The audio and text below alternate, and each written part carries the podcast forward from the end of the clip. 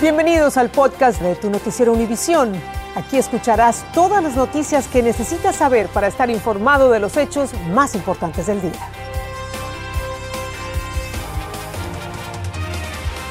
Es lunes 11 de octubre y estas son las principales noticias. Horror y pánico en San Diego al estrellarse una avioneta en un vecindario de la ciudad, causando al menos dos muertos, uno de ellos empleado de UPS. Hay heridos, dos casas incendiadas y varias más afectadas. El gobernador de Texas, Greg Abbott, prohíbe la vacunación obligatoria contra el coronavirus a empleados públicos y del sector privado. Un abierto desafío a la orden del presidente Biden para que las empresas con más de 100 empleados los obliguen a vacunarse.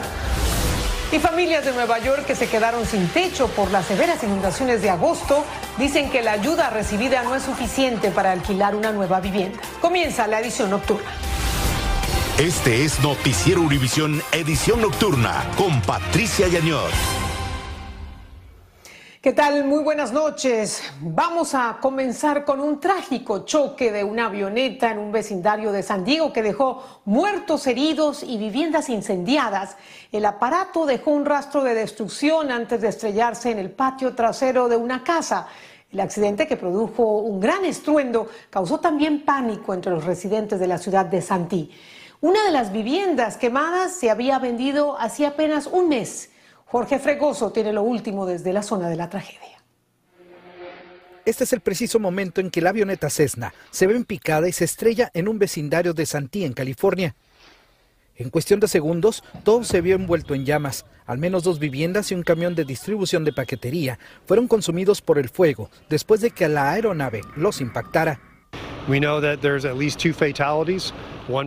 El jefe de bomberos confirmó que dos personas murieron, el conductor de la camioneta de repartos y un tripulante de la avioneta, que fue identificado por el Centro Médico Regional de Yuma, Arizona, como el cardiólogo Sugata Das. Vimos como un aeroplano por aquí que dio vuelta y pues después se oyó un, un ¿cómo dice? Un ruido, ajá, que había pegado. Teresa y su familia se encontraban viendo la televisión cuando escucharon el impacto. Pues se oyó como las bombas. La, gente estaba allá y, la policía le dicen, vénganse para acá porque eh, iba a comenzar, yo pienso que el gas y todo eso. Una de las viviendas pertenece a Philip y María Morris. Se desconoce el estado de salud de la pareja. Este vecino ayudó a sacar a una mujer de su vivienda. Dice que se acercó a la ventana y la tomó del brazo para alejarla del peligro mientras ella seguía preguntando por su perro. Por lo pronto, las investigaciones ya están en manos de las autoridades de aviación de los Estados Unidos. El lugar continúa resguardado por las autoridades. espera que mañana martes continúen las investigaciones para poder determinar qué fue lo que causó esta tragedia. En Santa California, Jorge Fregoso, Univision. Qué horror, en un segundo te cambia la vida. En otro orden de cosas, la aerolínea Southwest canceló cientos de vuelos y más de 600 se retrasaron. Estos problemas se sumaron a los 2.000 vuelos que tuvo que cancelar el fin de semana. Calo Arellano nos trae algunas reacciones de los pasajeros y las explicaciones de la compañía aérea. Una ola de cancelaciones de vuelos de Southwest Airlines durante el fin de semana y que se extendieron en menor proporción hoy lunes han obligado a la compañía aérea a pedir disculpas a los pasajeros varados. Ayer marqué a Southwest para pedir o reembolso o que nos dieran opciones para nuevos vuelos, pero dijeron que nuestro vuelo aún no estaba cancelado. Southwest les ofrece nuestro más sincero arrepentimiento en relación con los planes de viaje interrumpidos y esperamos tener una futura oportunidad de demostrar nuestra segura, fiable, amistosa y legendaria hospitalidad de Southwest. Se lee en el último comunicado emitido a la prensa. Miles de viajeros quedaron vestidos, alborotados y muy enojados en aeropuertos del país luego de que Southwest cancelara abruptamente más de 2.000 vuelos desde el viernes. La aerolínea terminó el día con numerosas cancelaciones, principalmente creadas por el clima y otras limitaciones externas, es la excusa de la compañía. Sin embargo, esta noche en el Aeropuerto Internacional de Miami pudimos comprobar que la cantidad de vuelos cancelados se redujo considerablemente.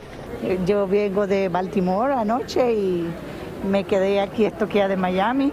Estos turistas ecuatorianos intentaron comprar pasajes para viajar a New Jersey. ¿No hay nada disponible? No, no tiene disponible. ¿No te dio una razón por la cual? Mm, no, ninguna. Southwest también señaló que los desafíos operacionales no fueron el resultado de las manifestaciones de sus empleados, ya que hay muchos que se oponen a ser obligados a vacunarse contra el coronavirus. La Asociación de Pilotos de Southwest achacó las cancelaciones y los retrasos a una mala planificación de la aerolínea, que según ellos no deja margen de recuperación cuando las cosas van mal. Algunos de los pasajeros insatisfechos con los que hemos conversado nos han dicho que así como ellos confían su dinero y su tiempo a la aerolínea, Southwest debería responder con mayor transparencia. Desde el Aeropuerto Internacional de Miami, Galo Arellano, Univisión. Y en Nueva York, las familias que tuvieron que abandonar sus hogares al quedar inhabitables por las severas inundaciones del huracán Ida dicen que la ayuda que han recibido no es suficiente. Varios damnificados alegan que no les alcanza para el alquiler de una vivienda. Además, la ayuda de alojamiento en hoteles se termina en unas semanas. Peggy Carranza conversó con algunos de ellos.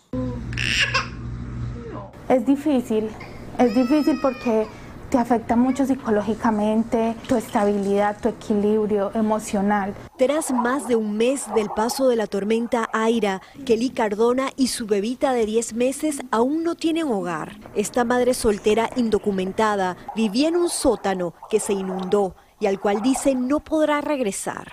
Lo único que pude salvar fue una maleta, es esa maleta, no tengo nada más, todo lo perdí.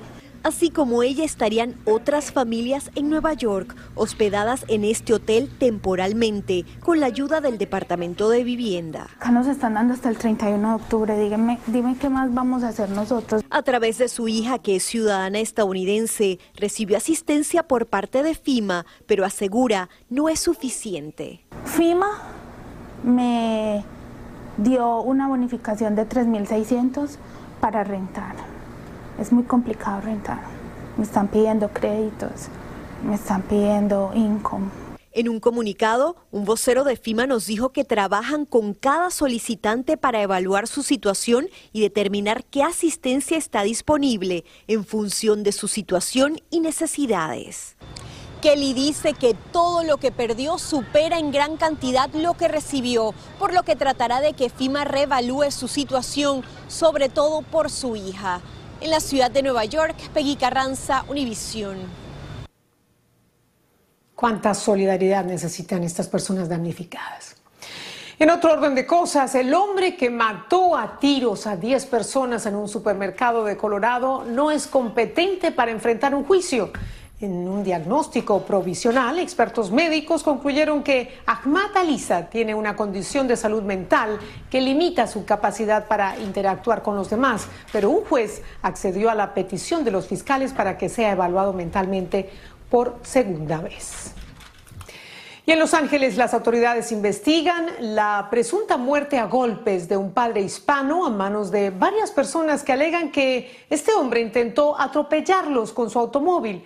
El trágico incidente se habría originado después de que el hispano fue retirado de un bar por una disputa. Salvador Durán nos muestra un video de seguridad que es clave en la investigación. Es el llanto de una inconsolable esposa y madre de familia a quien el fin de semana le asesinaron presuntamente a golpes a su esposo afuera de este bar. El hombre, identificado por su familia como Melguín López Santos, de 40 años de edad, era padre de familia de cuatro hijos. Que lo quiero mucho y que lo voy a seguir y que lo voy a tener aquí en mi corazón y que le voy a cuidar a sus hijos y lo prometo. Nunca lo voy a olvidar. Este video de una cámara de seguridad podría ayudar a resolver el misterio de su muerte. Muestra a Melguín manejando un camión sobre el andén, donde afuera del bar aparentemente intenta atropellar a unos peatones, pero pierde el control y se estrella contra una pared. Luego las personas lo sacan de la camioneta y lo golpean había estado en un negocio donde eh, estuvo en una discusión. a, él le pidieron que se fuera, él se fue, pero al regresar, él regresó en su pickup.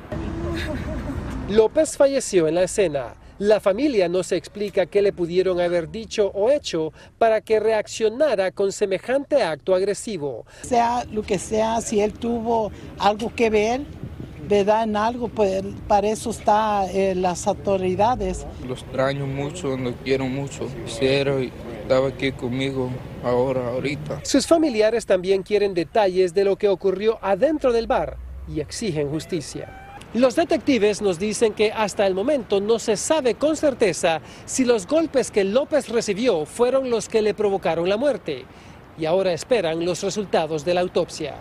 En Los Ángeles, California, Salvador Durán, Univisión. Y seguimos en California porque allí las tiendas por departamentos eh, del estado tendrán que tener una sección neutral de género, además de las tradicionales secciones para niñas y niños. Así lo exige una nueva ley firmada por el gobernador mm, de California, el demócrata Gavin Newsom. Desde Los Ángeles, Romy de Frías nos explica el alcance de esta medida. California se convirtió en el primer estado en exigirle a tiendas por departamento que exhiban productos como juguetes de manera neutral al género. La nueva ley firmada por el gobernador Gavin Newsom no eliminará las secciones tradicionales de niños y niñas en grandes tiendas como Walmart y Target, pero ahora deben de también tener una sección que despliegue una selección razonable de artículos independientemente de si han sido comercializados tradicionalmente para niñas o para niños. Hay muchas niñas que sueñan de ser policías, pero esos juguetes están en, los, en, las, en las secciones de los niños. Hay muchos niños que quieren ser enfermeras, pero esos juguetes están en los lados de, de niñas.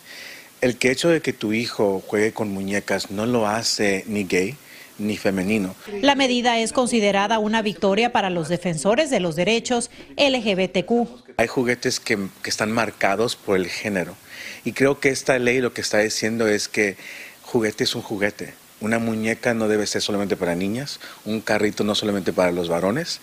Entre muchos padres y abuelos, esta idea no asienta muy bien. Los carritos son para los niños y las muñecas son para las niñas. No, a mí no me gusta eso. ¿Por Lo que es varón, varón, y el que es hembra, hembra. Y ya. La ley no incluye ropa para niños, solamente aplican los juguetes y artículos personales como por ejemplo cepillos de diente. La medida entrará en vigor en el 2024. Desde Los Ángeles, California, Romy de Frías, Univision. Vamos a pasar ahora a México, donde mujeres integrantes del colectivo de madres buscadoras de Sonora iniciaron una huelga de hambre frente a la Fiscalía General de la República en la capital mexicana. Ellas demandan la atención de los casos de sus familiares desaparecidos y que se les dé protección ante las amenazas que han recibido del crimen organizado. Alejandro Madrigal nos informa desde la Ciudad de México.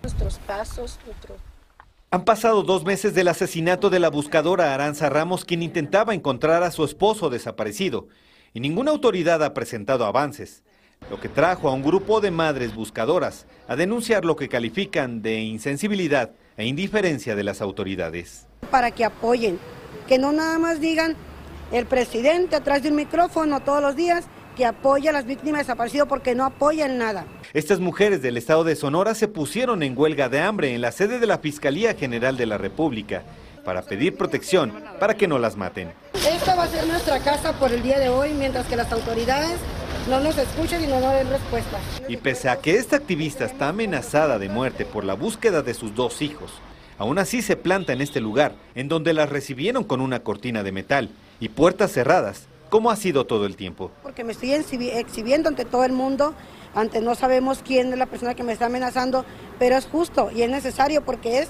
por mis hijos y por todos los desaparecidos. Este fin de semana, 160 colectivos de familiares de víctimas de 26 estados del país organizaron una brigada nacional de búsqueda que tendrá lugar en 14 municipios del estado de Morelos para atender una crisis nacional de más de 90 mil desaparecidos. Nuestro propósito es la reconciliación, la paz y que nos digan qué pasó con nuestros, con nuestros hijos. Y así juntas dicen, se quita el miedo de ser asesinadas como Aranza Ramos y que es una historia que se repite constantemente. Los colectivos colocaron estos mosaicos con las caras de sus seres queridos afuera de la fiscalía de este país. Denuncian que tan solo en el estado de Sonora hay más de 7 mil desaparecidos. En la Ciudad de México, Alejandro Madrigal, Univisión. Quieren respuestas, no más impunidad. Y también allí en México, el presidente Andrés Manuel López Obrador criticó a Emilio Lozoya por dejarse ver en un restaurante de lujo en la Ciudad de México.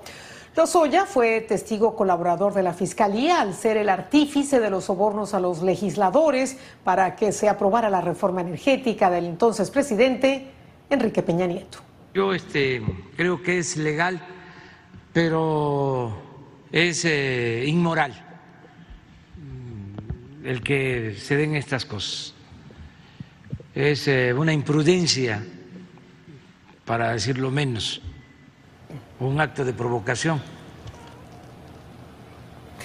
El hecho de que Lozoya estuviera cenando con gran tranquilidad con sus amigos tras formar parte de la corrupción del pasado gobierno provocó una ola de críticas e irritación en las redes sociales.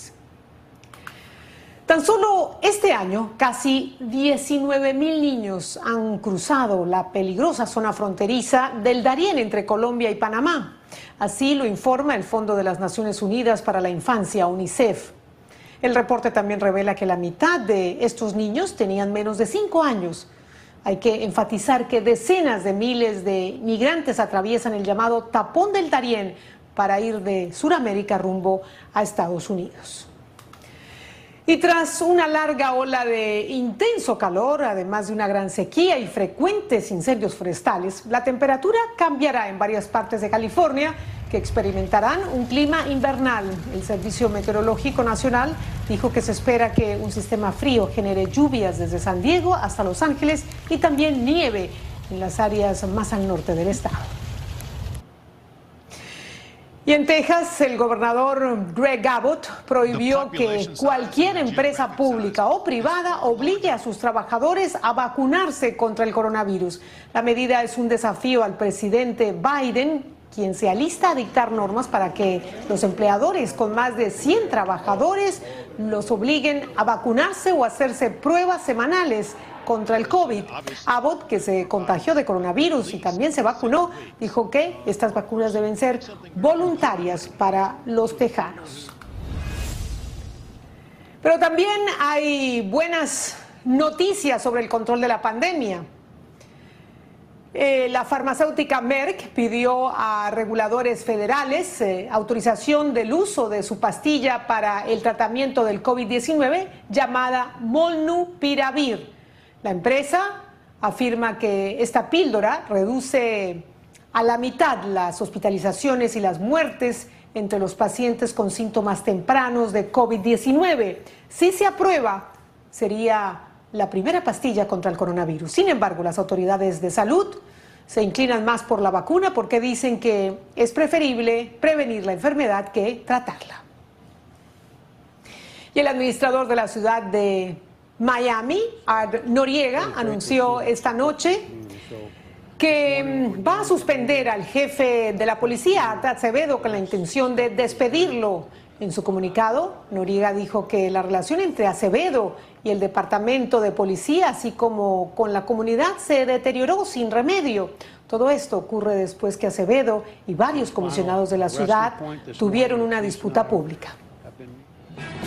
Vamos a la pausa. Al regresar, llega al puerto de San Francisco el primer crucero desde marzo del año pasado, cuando comenzó la pandemia.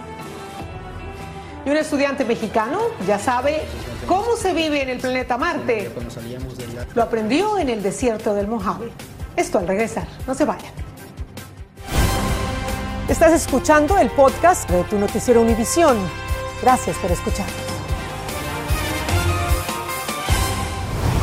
El Majestic Princess se convirtió en el primer crucero que regresa a San Francisco desde marzo del año pasado, cuando comenzó la pandemia. Los pasajeros de la embarcación tienen que estar vacunados y mostrar una prueba negativa de COVID. El puerto de San Francisco espera la llegada de 21 cruceros en lo que queda de este año y un récord de 127 barcos en el año 2022. Al volver de otra pausa, un mexicano estudiante de medicina probó en carne propia cómo se vive en el planeta Marte. Los detalles al regreso. Estás escuchando el podcast de tu noticiero Univisión. Gracias por escuchar. Y terminamos con la historia de un estudiante de medicina de la Universidad Autónoma de México, quien probó cómo se vive en Marte. Alcacine Benítez integró una tripulación de astronautas análogos que simulan en la Tierra las acciones de los astronautas en el espacio. Junto a sus compañeros, permaneció en aislamiento en el desierto del Mojave para probar protocolos de adaptación y salud como si hubiera ido al planeta rojo. Por algo se empieza, qué interesante experiencia. Así llegamos al final. Gracias. Muy buenas noches. Que descansen. Nos vemos mañana. Les hablo Patricia Llanos. Así termina el episodio de hoy de Tu Noticiero Univisión. Gracias por escucharnos.